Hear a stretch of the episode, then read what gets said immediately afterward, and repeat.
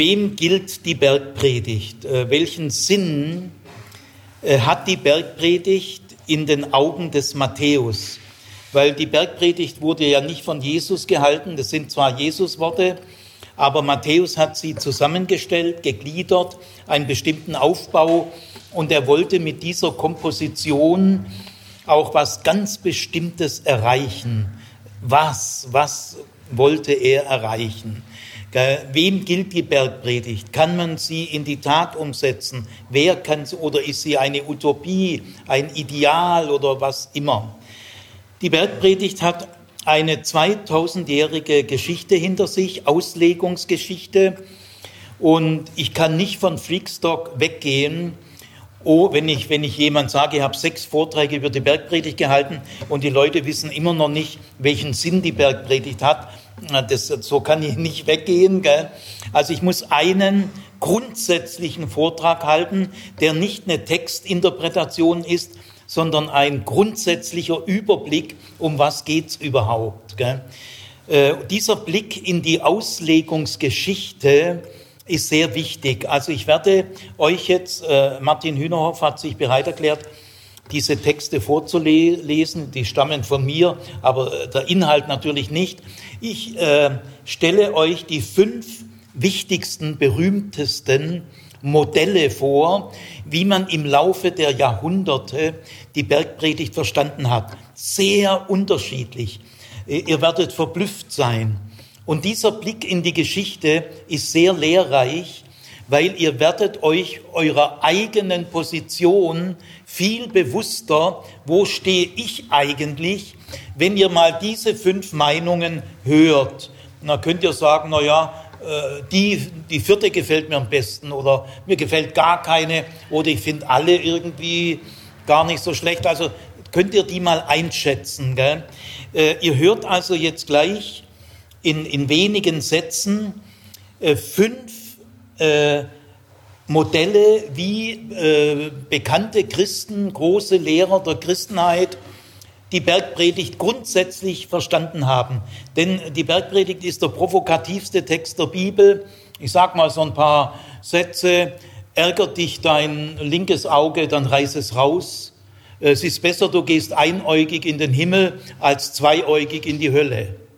Äh, ärgert dich deine rechte Hand, hacke sie ab es ist besser, du gehst einhändig in den Himmel als zweihändig in die Hölle. Das steht alles in der Bergpredigt. Gell? Äh, haut dich einer auf die äh, linke Wange, dann halte ihm die rechte auch hin. Auch irgendwie verblüffend. Gell? Äh, will einer, wahrscheinlich ein römischer Soldat, dass du eine Meile mit ihm gehst, nämlich seine Waffen tragen, dann geh freiwillig zwei Meilen. Äh, wer eine Frau ansieht, äh, sie in Besitz zu nehmen, der hat die Ehe schon in seinem Herzen gebrochen. Also schon ein, ein eigenartiger Text. Gell? Und dann beglückwünscht der noch die Armen im Geist und die Trauernden und die äh, Machtlosen und die Hungernden nach Gerechtigkeit. Also es ist schon ein skurriler Text. Gell? Und äh, da muss man sich schon fragen, was soll das? Gell? So, wir machen es jetzt so. Der Martin liest jetzt äh, fünf kurze Texte vor und ihr könnt zu jedem Text, also jedes Verstehensmodell, vier Punkte vergeben, innerlich. Gell? Ihr gebt vier Punkte, wenn ihr innerlich denkt, super Auslegung, äh, so denke ich eigentlich auch. Dann gebt ihr vier Punkte. Wenn ihr drei Punkte gebt, das heißt, ich stimme dieser Auslegung überwiegend zu, aber, äh, aber nicht allem. Wenn ihr zwei Punkte gebt, da seid ihr gerade halbe halbe, ja, manches ist da gut und manches ist schlecht. Gell? Wenn ihr einen Punkt gebt, dann stimmt ihr überwiegend nicht zu, aber ein Korn Wahrheit ist da schon irgendwie drin. Und wenn ihr null Punkte gebt, dann sagt ihr damit, das ist irgendwie Quatsch. Das lehne ich völlig ab. Also da habt ihr fünf Möglichkeiten. Dann wird Martin nochmal diese Modelle lesen und ich nehme dazu Stellung aus meiner Sicht und sage auch, von wem diese Deutung stammt und aus welcher Zeit. Okay. Also Martin, äh, fang mal an. Das erste Verstehensmodell der Bergpredigt. Die Bergpredigt gilt nicht allen Menschen, auch nicht allen Christen. Darin liegt ein Unterschied zu den zehn Geboten. Letztere gelten allen Menschen, allen Christen. Die zehn Gebote sind verbindlich, die Bergpredigt nicht im gleichen Maße. Die Bergpredigt richtet sich an bestimmte Menschen, die eine besondere Berufung haben und in einer besonderen Existenzweise leben, wie Priester, Ordensleute etc. Die Bergpredigt enthält keine Gebote, sondern Empfehlungen, Ratschläge. Das zweite Verstehensmodell. Die Bergpredigt richtet sich an alle Christen. Man kann innerhalb der Christenheit nicht mit zweierlei Maß messen. Es gibt innerhalb der Christenheit keine verschiedenen Klassen, keine unterschiedlichen Sorten von Christen. Niemand kann die Bergpredigt vollständig in die Tat umsetzen. Darum geht es auch gar nicht. Die Bergpredigt hält uns einen Spiegel vor. In ihm erkennen wir, wie tief wir in die Sünde verstrickt sind.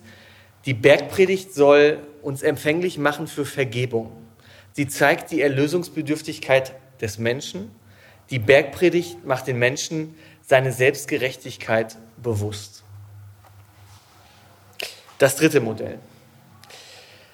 Die Forderungen der Bergpredigt sind nicht wörtlich zu verstehen. Es kommt auf die innere Haltung, den guten Willen an. Das ist eine Frage an jeden Einzelnen persönlich. Aus dem guten Willen vieler Einzelner kann sich dann eine Kultur des guten Willens und des Friedens entwickeln. Die Bergpredigt gilt also zunächst für den persönlichen Bereich. Nur aus ihm heraus kann sich dann eine Auswirkung auf die Gesellschaft ergeben. Das vierte Modell.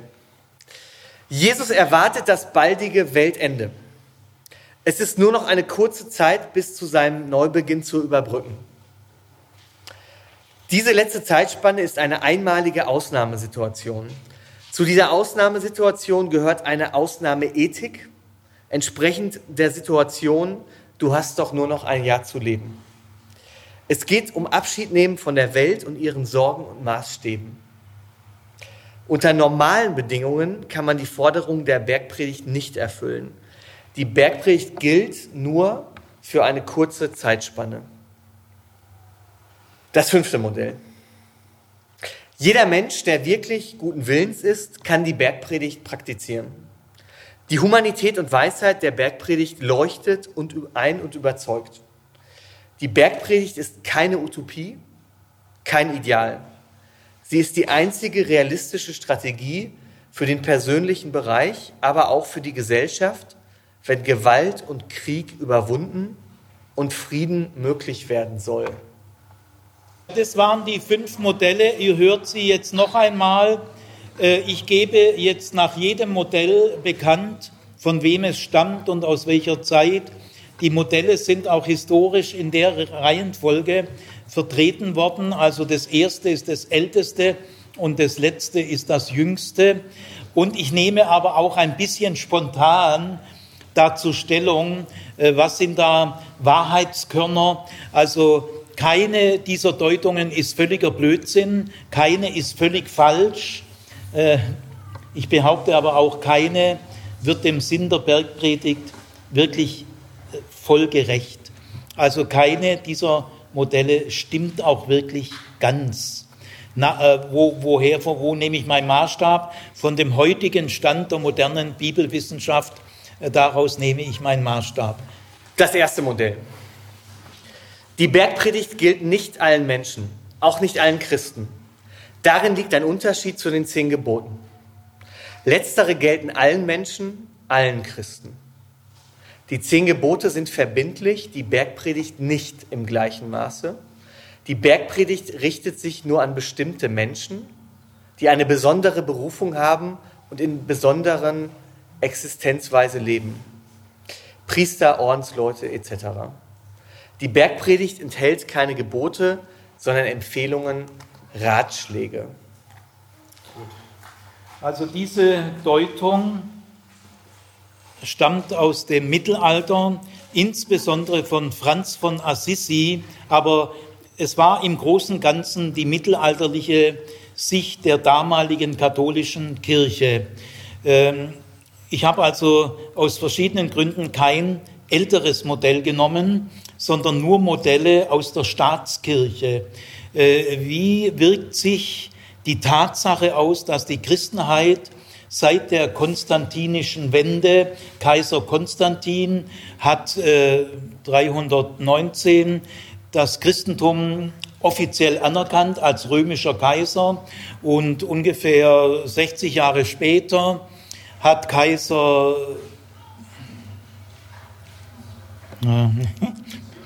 Theodosius hat Kaiser Theodosius 381 äh, die, das Christentum, die christliche Religion als Staatsreligion vorgeschrieben. Also Konstantin, erster Schritt, anerkannt, aber neben anderen. Gell?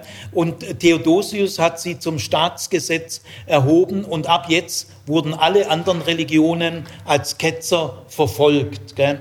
Also so wurde die Christenheit im vierten Jahrhundert zur Staatsreligion und jetzt war Säuglingstaufe üblich. Also es gab Massen an Massen an Christen äh, und das ergibt natürlich ein Problem für die äh, Bergpredigt. Denn ähm, was bei Franz von Assisi völlig richtig getroffen wird, äh, die Bergpredigt hat etwas Besonderes. Das Wort besonders ist sehr wichtig äh, für Menschen, die eine besondere Berufung haben. Das sind zwar nicht Priester und Ordensleute gemeint, die gab es ja in der Bergpredigt gar nicht, aber Jesus sagt mal, wenn ihr nur in der Bergpredigt, sagt Jesus, wenn ihr nur die liebt, die euch lieben, ja, was tut ihr dann Besonderes? Das heißt, die Bergpredigt ist ganz bewusst eine außergewöhnliche Sache. Äh, das Normale, das Übliche, das Gewohnte, an dem geht die Welt kaputt. Also die Bergpredigt lehrt schon, sie macht uns bewusst, das Übliche, das Normale, das Gewohnte, äh, das ist es nicht. Äh, es, die, äh, in der Bergpredigt wird schon nach dem Ungewohnten, nach dem Besonderen gefragt. Das sieht Franz von Assisi völlig richtig. Wir stehen hier, das will ich aber jetzt nicht vertiefen, vor der großen Frage, war das richtig oder war das ein schwerer Fehler, dass die Christenheit das äh, innerlich angenommen hat, mitgemacht hat dass sie zur Staatskirche wurde. Ich rate jedem, sagt hier nicht einfach Ja oder Nein. Das ist ein sehr komplexer Vorgang, der sehr viel Wertvolles hat und sehr viel Problematisches. Äh, es gibt immer wieder christliche Gruppen, freikirchliche Gruppen vor allem, die, romantisieren äh, die erste Zeit der Christenheit, als ob man sie irgendwie wiederholen könnte. Also die Staatskirchenwertung und dann später Volkskirchenwertung ist ein sehr vielschichtiger Prozess, dem man nicht einfach mit einem kurzen Urteil gerecht werden kann. Aber auf jeden Fall gilt äh, der Kontext einer Staatskirche mit den massenhaften Christen, äh, ergibt in der Interpretation der Bergpredigt äh, ganz eigentümliche Verschiebungen. Gell?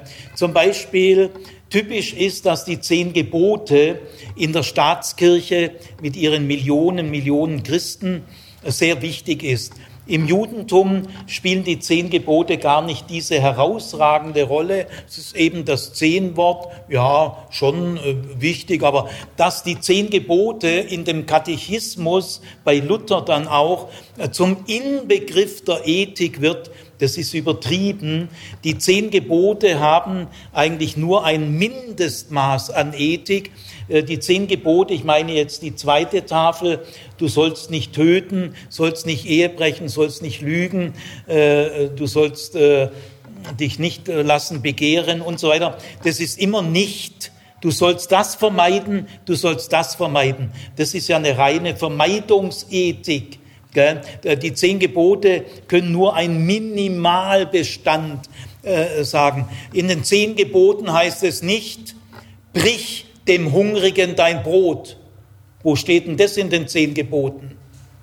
Also, du sollst, also, wenn du nicht mobben tust und wenn du keinen Ehebruch machst und wenn du die Sachen nicht machst, dann bist du ein anständiger Mensch. Also, wir haben eine Überschätzung der zehn Gebote hinter uns die Bergpredigt ist natürlich hundertmal wichtiger für uns Christen als die zehn Gebote. In den Ich aber sage euch, Worten, die ich ja ab morgen behandeln werde, zitiert ja Jesus, äh, ihr wisst, dass den Alten gesagt ist, du sollst nicht töten, du sollst nicht Ehe brechen. Und dann nimmt Jesus zu diesen Geboten Stellung. Also äh, das ist auch typisch volkskirchlich. Die Bergpredigt, äh, da hat man gewisse Probleme. Und die zehn Gebote sind für die Millionen Schäfchen, das reicht, wenn sie die zehn Gebote halten. Da haben wir geschichtlich eine große Hypothek. Gell? Aber Franz von Assisi hat schon ein paar dicke Körner Wahrheit gesehen. Gell? Das zweite Verstehensmodell. Die Bergpredigt richtet sich an alle Christen. Man kann innerhalb der Christenheit nicht mit zweierlei Maß messen. Es gibt innerhalb der Christenheit keine verschiedenen Klassen, keine unterschiedlichen Sorten von Christen. Niemand kann die Bergpredigt vollständig in die Tat umsetzen. Darum geht es auch gar nicht. Die Bergpredigt hält uns einen Spiegel vor. In ihm erkennen wir, wie tief wir in die Sünde verstrickt sind. Die Bergpredigt soll uns empfänglich machen für Vergebung. Sie zeigt die Erlösungsbedürftigkeit des Menschen. Die Bergpredigt macht dem Menschen seine Selbstgerechtigkeit bewusst. Diese Deutung stammt von Martin Luther und ähm, er hat auch äh, in der Kritik der mittelalterlichen Sicht äh, größten Wert darauf gelegt, dass nur glaubende Christen sind. Äh, er, er lehrt das allgemeine Priestertum aller Glaubenden, aller Getauften, aber auch aller Glaubenden. Man kann nicht nur bei Luther sagen aller Getauften. Äh, noch wichtiger ist bei Luther aller Glaubenden, denn Luther lehrt das sola fide. Sola gratia war immer schon klar, aber Luther konkretisiert das sola gratia am sola fide. Wir werden Christen allein durch den Glauben. Und äh, da kriegt Luther jetzt Probleme. Er war auch noch in der Staatskirche, aber er äh, gewinnt ein kritischeres Verhältnis zur Staatskirche. Er entwickelt eine Vision von Kirche, die niemals realisiert worden ist. Luthers Vision von Kirche ist niemals realisiert worden. Die lutherische Kirche ist nicht die Vision von Martin. Äh, Martin hatte eine Vision von Kirche und dann kam die lutherische Kirche. Die ist aber ziemlich was anderes, weil eben beim späten Luther die Landesfürsten und andere äh, Dinge ungeheuer wichtig äh, wurden und die haben das Heft in die Hand genommen. Eigentlich erst nach dem Ersten Weltkrieg, wo das sogenannte landesherrliche Kirchenregiment, das heißt der jeweilige Landesherr ist der Notbischof der Oberste der Kirche. Es gibt ein Religionsministerium. In Stuttgart gab es das und so. Also ähm, Luther gewann ein kritisches Verhältnis zur Staatskirche. Trotzdem ist dann die Entwicklung anders gelaufen, als er es selber wollte. Er hat sich noch im Alter versucht, dagegen zu stemmen. Das, was ihr jetzt macht, können höchstens für kürzere Zeit eine Notlösung sein. Aber mehr kann das niemals sein, sagte Martin Luther. Es wurde aber so bis 1918. Und auch danach haben sich die Umstände so geändert, dass man Luthers Vision von Kirche nicht mehr eins zu eins in die Tat umsetzen konnte. Also äh, deswegen, äh, weil für ihn nur glaubende Christen sind, sind die Christen für Luther eine Minderheit. Gell? Und äh, das ist eine neue Situation. Gell? Gut, ähm, und ähm, Luther ist Realist und er sieht seine Schäfchen, er hat mal Kirchenvisitation, das ist ihm jede, äh, ist ihm jede Illusion vergangen. Also die Bergpredigt realisieren, seine Schäfchen in Kursachsen, das traut er denen wirklich nicht zu. Gell? Und deswegen kommt er auf eine andere gute Idee, die aber nichts mit dem Neuen Testament zu tun hat oder zumindest jetzt nicht in erster Linie, nämlich die Bergpredigt ist ein Spiegel, hält uns unsere Grenzen vor, unsere Schwachheit, unsere Feigheit, stimmt ja auch insoweit. Und äh, deswegen, die Bergpredigt macht uns unsere Erlösungsbedürftigkeit bewusst und wir bekommen äh, Motivation, nach der Gnade zu rufen und nach der Vergebung. Das ist zwar alles gut, dem stimme ich zu, aber es ist nicht der Sinn der Bergpredigt, wie Matthäus es gesehen hat. Das dritte Modell. Die Forderungen der Bergpredigt sind nicht wörtlich zu verstehen. Es kommt auf die innere Haltung, den guten Willen an. Das ist eine Frage an jeden Einzelnen persönlich. Aus dem guten Willen vieler Einzelner kann sich dann eine Kultur des guten Willens und des Friedens entwickeln. Die Bergpredigt gilt also zunächst für den persönlichen Bereich. Nur aus ihm heraus kann sich dann eine Auswirkung auf die Gesellschaft ergeben. Diese Deutung stammt äh, von Schleiermacher, dem Begründer der liberalen Theologie des 19. Jahrhunderts. Ähm, man kann zu dieser Sicht auch sagen Gesinnungsethik. Ich habe das Wort Gesinnung vermieden, weil das heute zu Recht auch sehr kritisch gesehen wird, genauso wie das Wort Charakter. Was ist denn ein Charakter?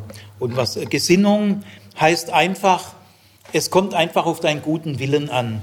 Ob du das hinkriegst oder nicht, äh, das ist eigentlich gar nicht entscheidend. Entscheidend ist dein guter Wille, deine Gesinnung, deine Haltung. Äh, nein, das, äh, äh, wer diese meine Rede hört und tut. Ja, nicht die sind, äh, nicht die, äh, die Herr, Herr sagen, tun Gott, nein, nicht die sind meine Jünger, die Herr, Herr sagen, sondern die, die Gottes Willen tun. Also Jesus ist ein Jude und im Judentum kommt es auf das Tun des göttlichen Willens an. Es gibt, äh, Kästner sagt mal, es gibt nichts Gutes, außer man tut es. Also diese Gesinnungsethik, die hat auch dann bis hin zum Nationalsozialismus vieles. Äh, äh, ich habe es nicht so gemeint, ich habe es eigentlich gut gemeint. Da sage ich ja, das wäre ja noch schöner, wenn du es schon schlecht meinst. Also Herr Zimmer, das tut mir leid, ich habe es nicht so gemeint. Sag diesen Scheiß bitte nie wieder. Das ist so eine blöde Stammtischparole, ich hab's nicht so gemeint. Da sage ich immer, es wäre ja noch schöner, wenn Sie so gemeint hätten. Dass Sie es nicht so gemeint haben, das setzt Sie sowieso voraus. Aber es kommt gar nicht drauf an, wie Sie es gemeint haben, sondern es kommt drauf an, wie es auf den anderen wirkt. Ach, Sie wollten den anderen gar nicht verletzen. Ich muss Ihnen sagen, Sie haben ihn aber verletzt. Also das sind die Grenzen der Gesinnungsethik und dann auch eine Rückbindung an den Einzelnen im 19. Jahrhundert, die Persönlichkeit des Einzelnen, dessen Sittlichkeit äh, weiterentwickelt werden soll und die Auswirkung auf die Kultur. Kirche ist in dem Modell gar nicht so wichtig. Die Kirche könnte auch mal absterben, wenn die christliche Kultur äh, Friedenskultur ist, braucht man eigentlich gar keine Kirche mehr. Das nennt man den Kulturprotestantismus. Also äh, klingt ganz gut, ist aber weit weg von dem Sinn der Bergpredigt, wie Matthäus ihn sah. Das vierte Modell. Jesus erwartete das baldige Weltende. Es ist nur noch eine kurze Zeit bis zu diesem Neubeginn zu überbrücken.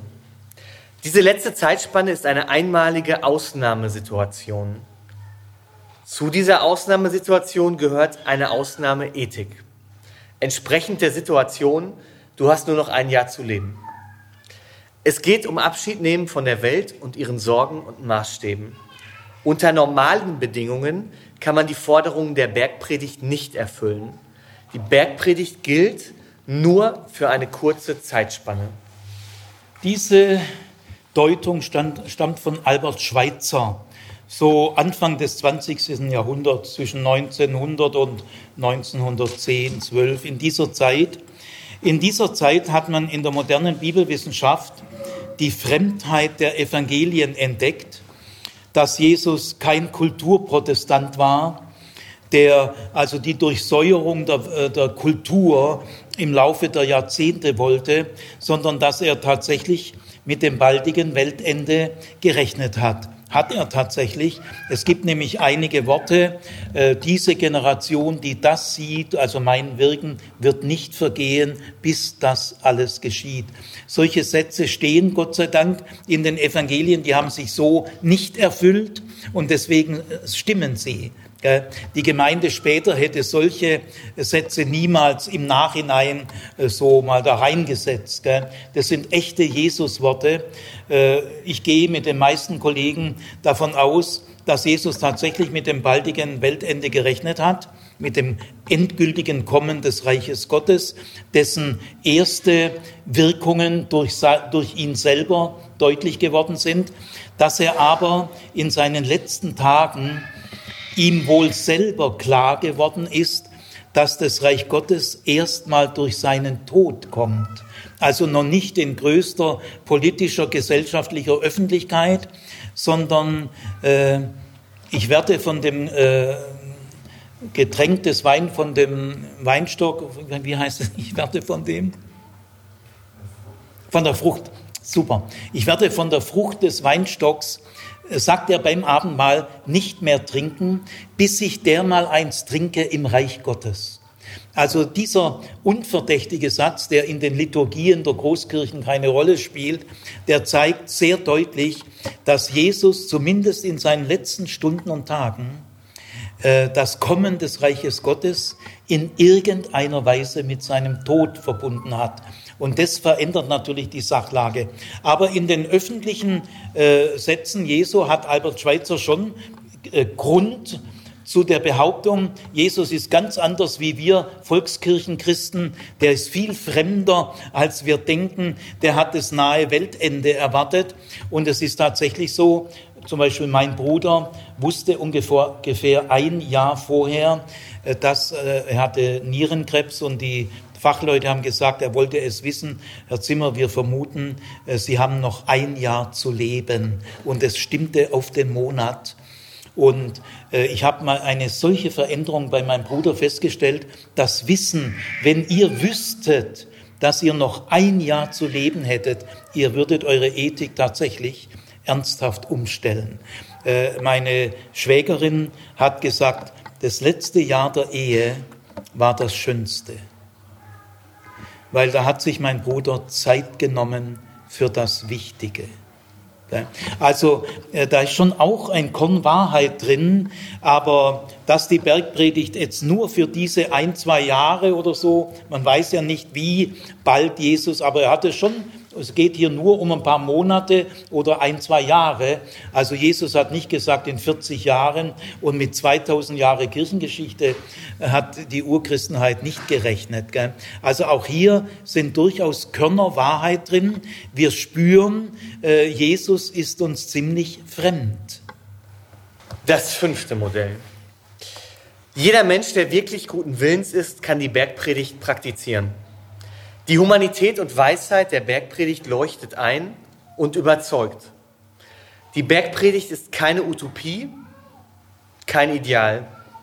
Sie ist eine einzige, sie ist die einzige realistische Strategie für den persönlichen Bereich, aber auch für die Gesellschaft, wenn Gewalt und Krieg überwunden und Frieden möglich werden soll.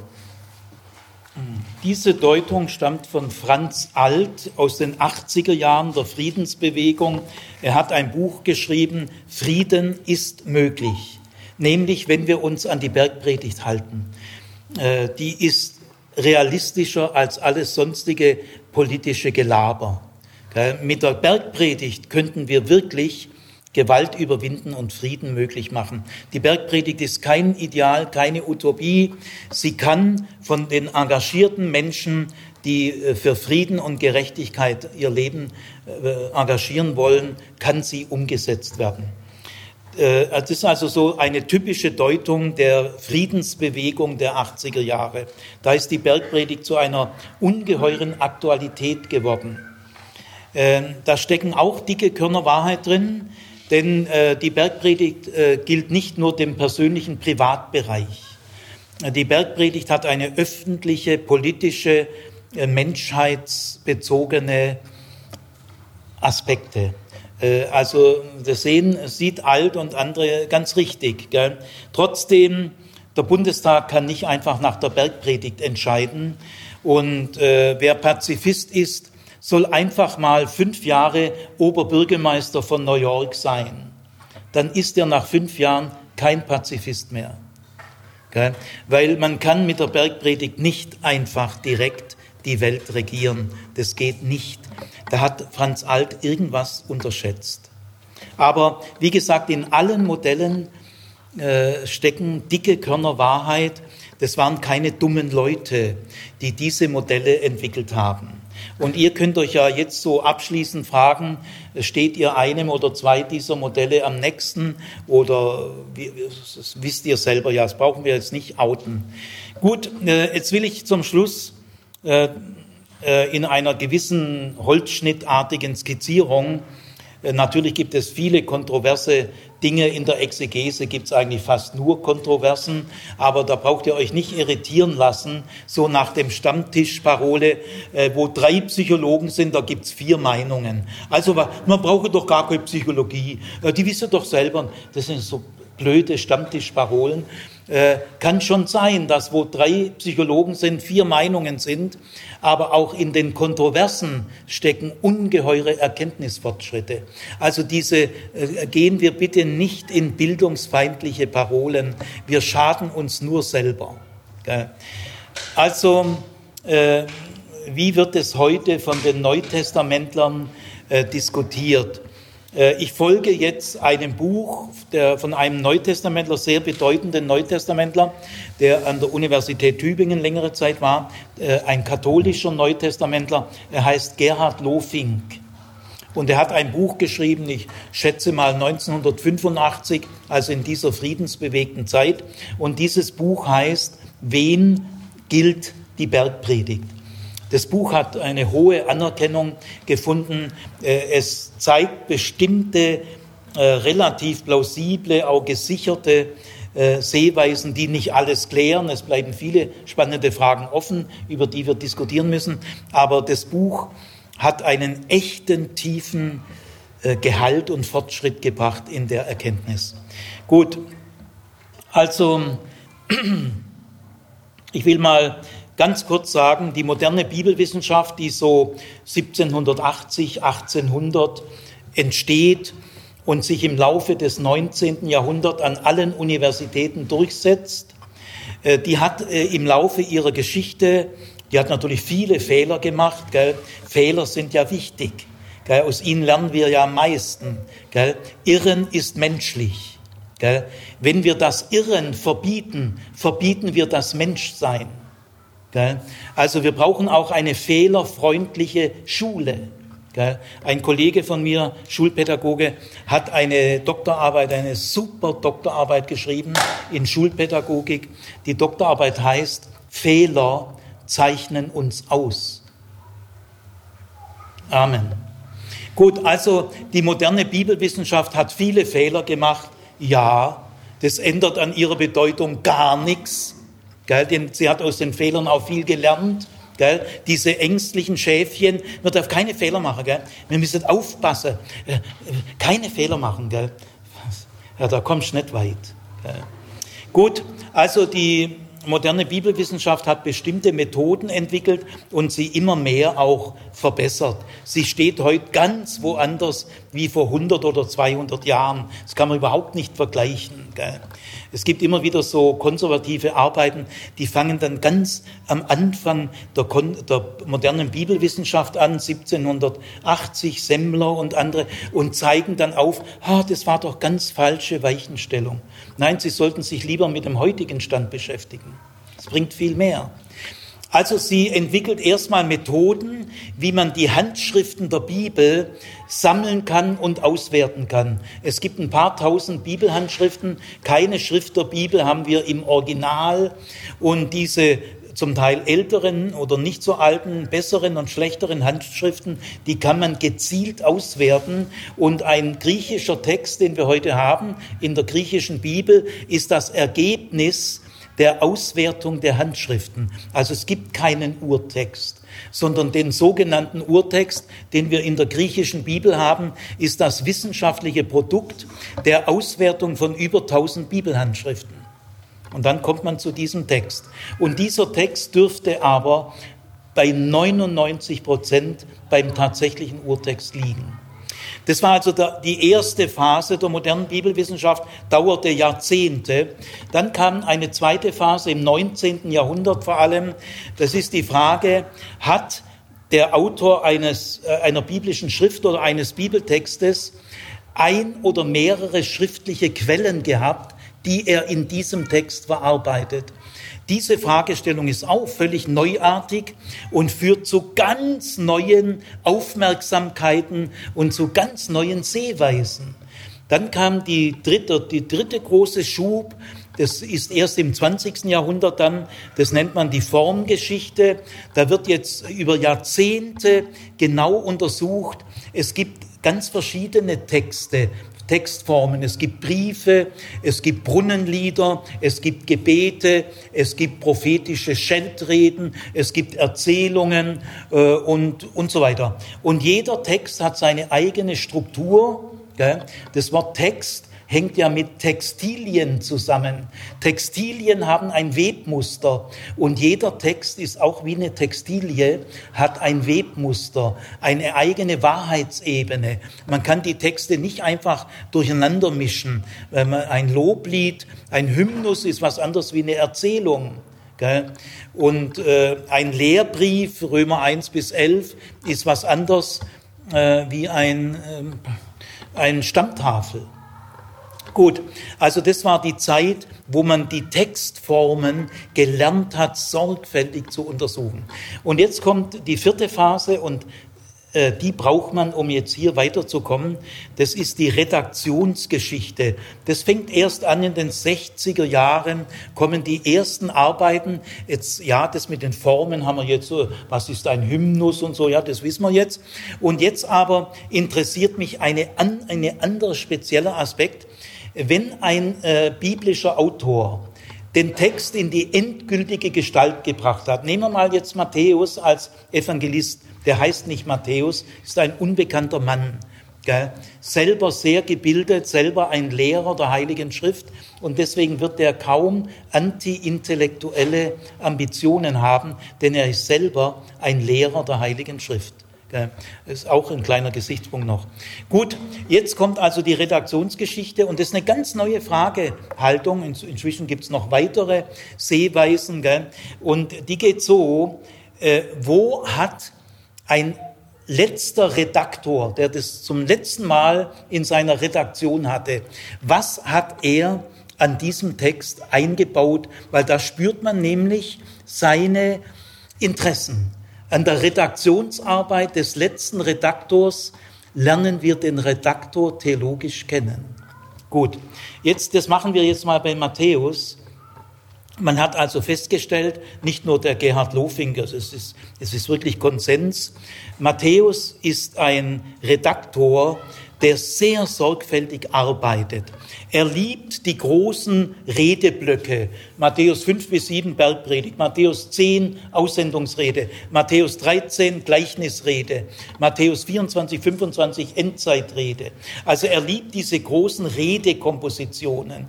Und viele, er liebt auch die Bezugnahme zum Alten Testament und so weiter. Und dann hat man herausgefunden, Matthäus packt das, was er selber denkt, sehr diskret in Umrahmungen, in Überleitungsversen. Wenn er also irgendwie Material, das er kennt, irgendwie aufgreift, komponiert in einen großen Block und im Übergang zum nächsten Block, da sind meistens ein, zwei Verse, so rahmende Verse, da steckt seine Theologie drin. Also man hat herausgefunden in den 70er, 80er Jahren, für Matthäus ist sehr typisch die rahmenden Verse, mit denen er größere Texteinheiten beginnt und abschließt. In diesen rahmenden Versen zeigt sich am klarsten, was er selber denkt. Und jetzt bei der Bergpredigt äh, ist es besonders klar, aber es gilt für das ganze Matthäusevangelium, Matthäus hat einmal einen großen Block geschaffen, Matthäus 5 bis 7, das ist die Bergpredigt. Da ist die Rede Jesu, er ist der Messias des Wortes. Aber Matthäus 8 und 9, die zwei nächsten Kapitel, da ist Jesus der Messias der Tat. Da kommen nämlich sieben Heilungsgeschichten. Und die bilden jetzt einen großen, äh, äh großen Block, eine große Komposition. Matthäus 5 bis 9. Dann kommt Matthäus 10, die Aussendungsrede, und das sind wieder neue, andere Blöcke. Jetzt bleiben wir mal bei dem großen Block Matthäus 5 bis 9, Wort und Tat. Interessant ist, dass die Bergpredigt, also das Wort, drei Kapitel hat und die Tat zwei Kapitel. Das ist auch nicht ganz zufällig. Allerdings, diese Heilungsgeschichten sind natürlich exemplarisch ausgewählt. Es sind genau sieben, die Zahl der Vollkommenheit oder Vollendung. Und das zeigt auch, sie sind nur beispielhaft. Aber trotzdem drei zu zwei. Und jetzt, äh, wenn man auf diese Redaktionsarbeit des Evangelisten mal bewusst achtet, erst dann fallen einem diese Dinge auf. Gell? Stellt man fest, Matthäus, der ja solche Rahmungen liebt, er hat einen äußeren Rahmen geschaffen um den gesamten Block 5 bis 9, Wort und Tat. Und dieser äußere Rahmen, das sind die drei Verse unmittelbar vor der Bergpredigt, Matthäus 4, 23 bis 25. Äh, Martin liest mal diese Verse vor. Die kommentiere ich aber auch ein bisschen, gell? Äh, nicht, nicht dich draus bringen lassen. Matthäus 4, 4, 23. Ja. Jesus zog durch ganz Galiläa. Er lehrte in ihren Synagogen und verkündigte die gute Nachricht vom Reich. Er heilte jede Krankheit und jedes Leiden im Volk. Gut, soweit mal. Dieser, äh, bleibt man da? Ich bleib, ich bleib hier. Ja, ähm, dieser Vers, Matthäus 4, 23, hat vier Bausteine. Jesus zog oder besser wanderte durch ganz Galiläa. Erster grundsätzlicher Aspekt. Jesus war nicht an einen Ort gebunden. Er war, äh, er, war dauernd auf der Wanderschaft, er lernte dauernd neue Leute kennen. Zweitens, er lehrte in ihren Synagogen, in ihren Synagogen. Da merkt man schon, dass Matthäus gar nicht mehr so stark zum Synagogenverband gehört, dann müsste er ja sagen, er lehrte in unseren Synagogen. Gell? Also der Ausdruck ist sehr aufschlussreich. Er lehrte in ihren Synagogen. Da beginnt eine Trennung zwischen Jesusgläubigen Juden und dem äh, anderen Judentum. Lehren dürfen wir noch nicht modern verstehen, ist etwas sehr Praktisches, keine Hochschullehre. Lehre heißt grundsätzliche Dinge klären. Das versteht man auch Matthäus unter Lehren. Verkündigen ist was anderes. Er verkündigte, das ist jetzt das neue, aktuelle, das Herankommen vom Reich Gottes. Da sagt Matthäus verkündigen. Also er unterscheidet sehr zwischen Lehren und Verkündigen. Und das vierte ist, er heilte jede Krankheit und alle Gebrechen. Das sind die vier entscheidenden Bausteine an einem Gesamtbild Jesu. Also Matthäus ist ein Didaktiker. Er spürt, bevor ich jetzt loslege mit Bergpredigten und allem anderen, ich muss am Anfang ein Gesamtbild Jesu zeichnen. Wir brauchen alle ein Gesamtbild Jesu und daran arbeiten wir unser Leben lang. Aber wir brauchen so eine Gesamtvorstellung. Und jetzt ist interessant, also ich sage nochmal, dieses Summarium. Er wanderte durch ganz Galiläa, er lehrte in ihren Synagogen, er verkündigte das Evangelium vom Reich Gottes und er heilte alle Krankheit und Gebrechen. Bevor die Bergpredigt kommt, wird die heilende Tätigkeit Jesu schon genannt. Und wie geht es jetzt weiter bei Vers 24? In ganz Syrien wurde bekannt, was er tat. Und sie brachten alle zu ihm, die irgendwelche Krankheiten oder Schmerzen hatte. Auch Besessene, Mondsüchtige und Gelähmte. Jesus heilte sie alle. Eine große Volksmenge folgte ihm aus Galiläa, dem Gebiet der zehn Städte, aus Jerusalem, aus Judäa und aus dem Gebiet jenseits des Jordans. Merkt euch den Begriff eine große Volksmenge. Das spielt danach eine entscheidende Rolle. Also interessant ist, dass Matthäus in diesem Summarium, also Gesamtbild, Matthäus 23 bis 25, da ist der Vers 23 in sich schon ein Summarium im Summarium. Und diesen, dieses äh, Konzentrat ergänzt er in 24 nur auf das Thema Krankheit von ganz Syrien äh, in diese steilen Wadis, da müsst ihr mal Kranke schleppen, schleppten die die Kranken äh, bis nach Kapernaum. Gell? Äh, Jesus konnte nicht mal Abendessen, weil die haben die ins Haus eingerannt mit lauten Kranken. Also ich will damit sagen, bevor die Bergpredigt beginnt in diesem äußeren Rahmen, greift Matthäus von diesen vier Bausteinen in 23 den vierten Baustein nochmal stark auf. Und es zeigt, dass man nicht einfach sagen kann, Jesus war nur ein Messias des Wortes und für die Seele. Nein, er war auch ein Messias des Körpers. Und das hat ihn bekannt gemacht. Und eine große Volksmenge äh, folgte ihm. Gell? Gut, das ist der äußere Rahmen, nennt man das. Und am Ende von Matthäus 9 wiederholt er das. Und das ist die Redaktionsarbeit von Matthäus. Er schafft in solchen Rahmungen. Lies mal die letzten Verse von Matthäus 9. Das sind, wiederholt er nämlich alles wörtlich. Matthäus 9, Vers 35. Jesus zog durch alle Städte und Dörfer des Landes. Er lehrte in ihren Synagogen und verkündigte die gute Nachricht vom Himmelreich. Und er heilte jede Krankheit und jedes Leiden. Soweit. Also das ist der äußere Rahmen. Jetzt hat aber, äh, jetzt hat aber Matthäus außerdem einen inneren Rahmen geschaffen. Der gilt nur für Matthäus 5 bis 7, also nur für die Wortverkündigung, nur für die Bergpredigt. Der steht am Anfang in Matthäus 5, 1 bis 2 und da zeigt Matthäus, wie er die Bergpredigt selber versteht. Matthäus 5, 1 bis 2. Und dieser innere Rahmen ist am Ende von Matthäus 7. Gut, lies mal diese Rahmung. Matthäus 5, 1 und 2. Als Jesus die Volksmenge sah, stieg er auf den Berg, er setzte sich und seine Jünger kamen zu ihm. Und Jesus begann zu reden und lehrte sie. Das ist Matthäus 5, 1 und 2. Ich springe zu Matthäus 7, 28 und 29. So beendete Jesus seine Verkündigung. Die Volksmenge war von seiner Lehre tief beeindruckt. Denn an seiner Lehre erkannten sie, dass Gott ihm die Vollmacht dazu gegeben hatte, ganz anders als bei den Schriftgelehrten. Okay. Gut, also in der modernen Bibelwissenschaft hat man im Laufe der Jahrzehnte gell, sehr lernbereit, korrekturbereit. Man muss wieder alte heilige Kühe wieder aufgeben, äh, weil es ist doch nicht so. Da muss man wieder neu umlernen. Was meint ihr, wie oft ich schon äh, meine Thesen wieder aufgegeben habe? Gell? Das äh, muss man machen, wenn man weiterkommen will. Da darf schon nichts hängen. Gell? Gut, man hat also erkannt, bei der Bergpredigt gibt es einen äußeren Rahmen, der schließt die Heilungen mit ein und außerdem einen inneren Rahmen. Also jetzt sage ich Ihnen nochmal äh, auswendig.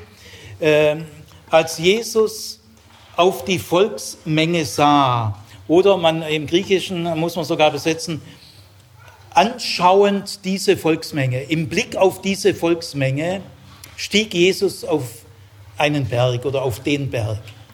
Und als er auf dem Berg oben war, da traten seine Jünger zu ihm und er setzte sich und lehrte sie.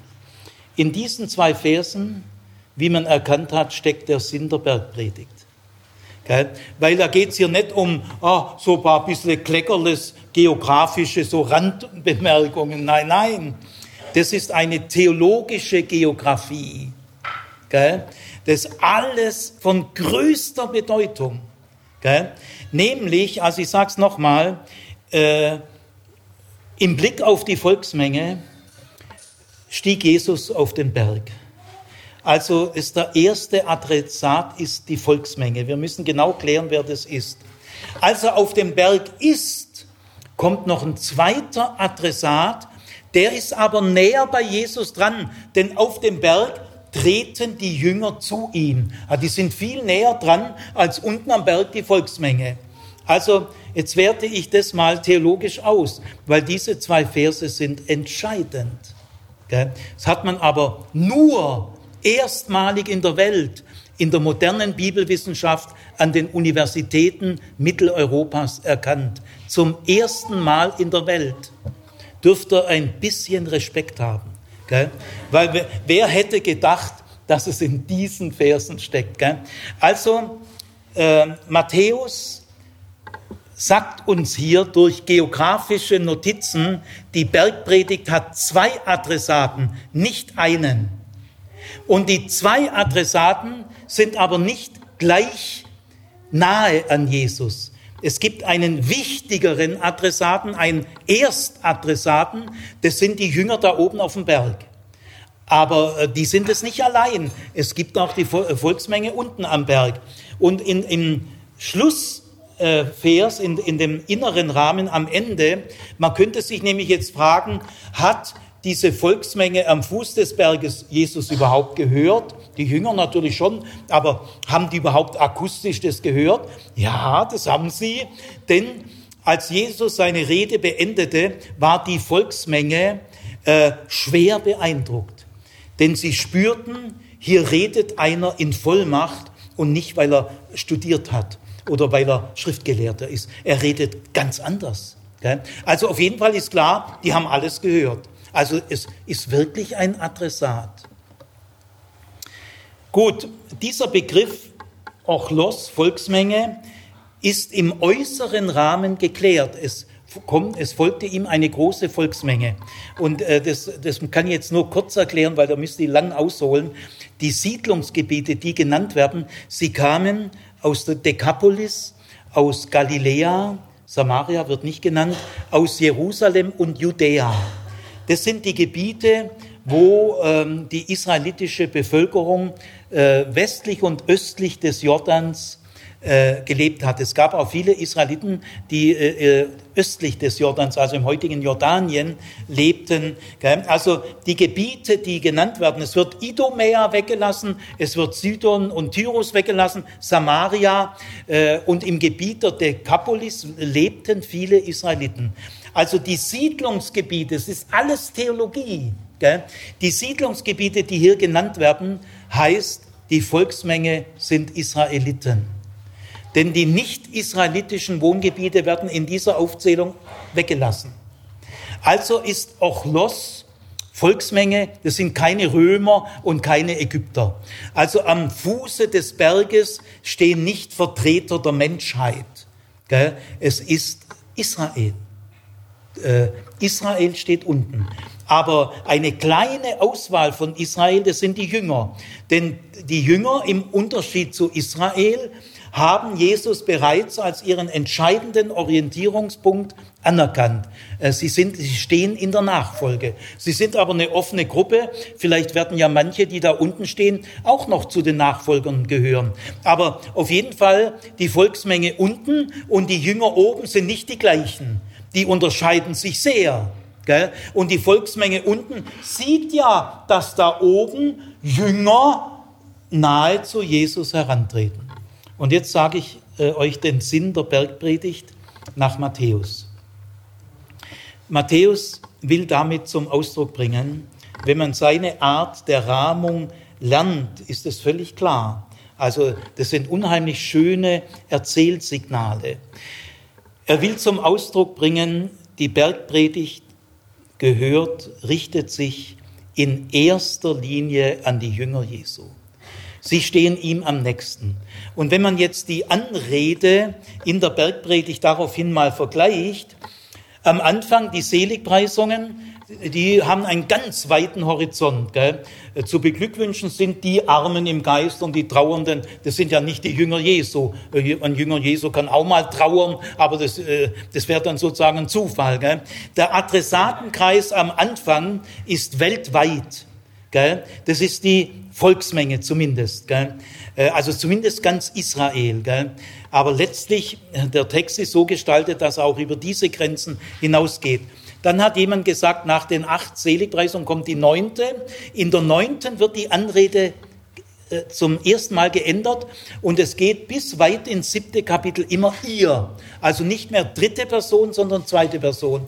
Äh, zu beglückwünschen seid ihr, das sind jetzt die Jünger Jesu gemeint, die ihr um meines Namens willen verfolgt werden. In der achten Seligpreisung heißt es nur um der Gerechtigkeit willen. Das heißt nicht um der Gerechtigkeit Christi willen. Nein, allgemein Gerechtigkeit. Kann auch ein Buddhist gemeint sein, wenn er für die Gerechtigkeit ist. Gell? Ist nicht eingegrenzt. Gell?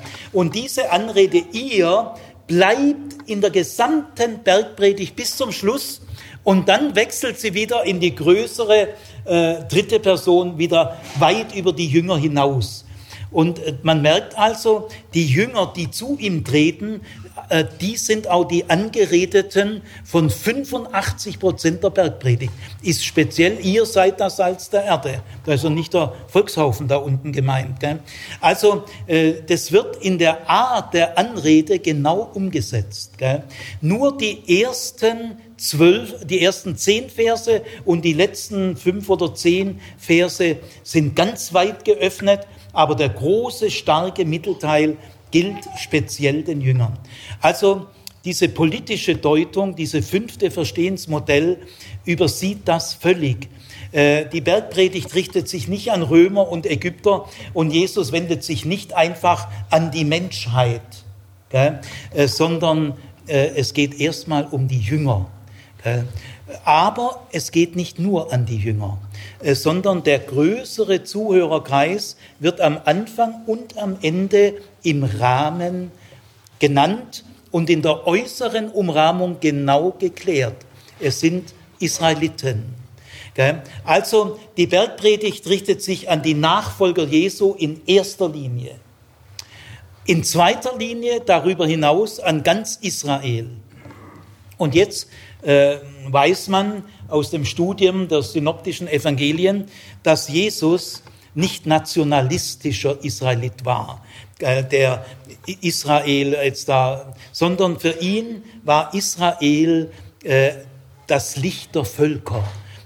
Jesus hat sich nur an Israel gewandt. Er hat nie über Israel hinaus systematisch missioniert. Es gibt ja auch das Wort im Matthäusevangelium, ich bin nur gekommen zu den verlorenen Schafen Israels. Jesus war hin und wieder mal kurz außerhalb, aber nur weil er in Lebensgefahr war. Er hat dort aber, gut, eine Syrophenizierin hat ihn mal angehauen. Hey du, du könntest mal meine Tochter heilen. Und dann sagt Jesus, nö, mach ich nicht. Ich bin nur gekommen zu den verlorenen Schafen Israels. Und dann sagt diese Syrophenizierin, phönizische, heidnische Frau, ah, jetzt komm, äh, du kannst trotzdem meine Tochter heilen.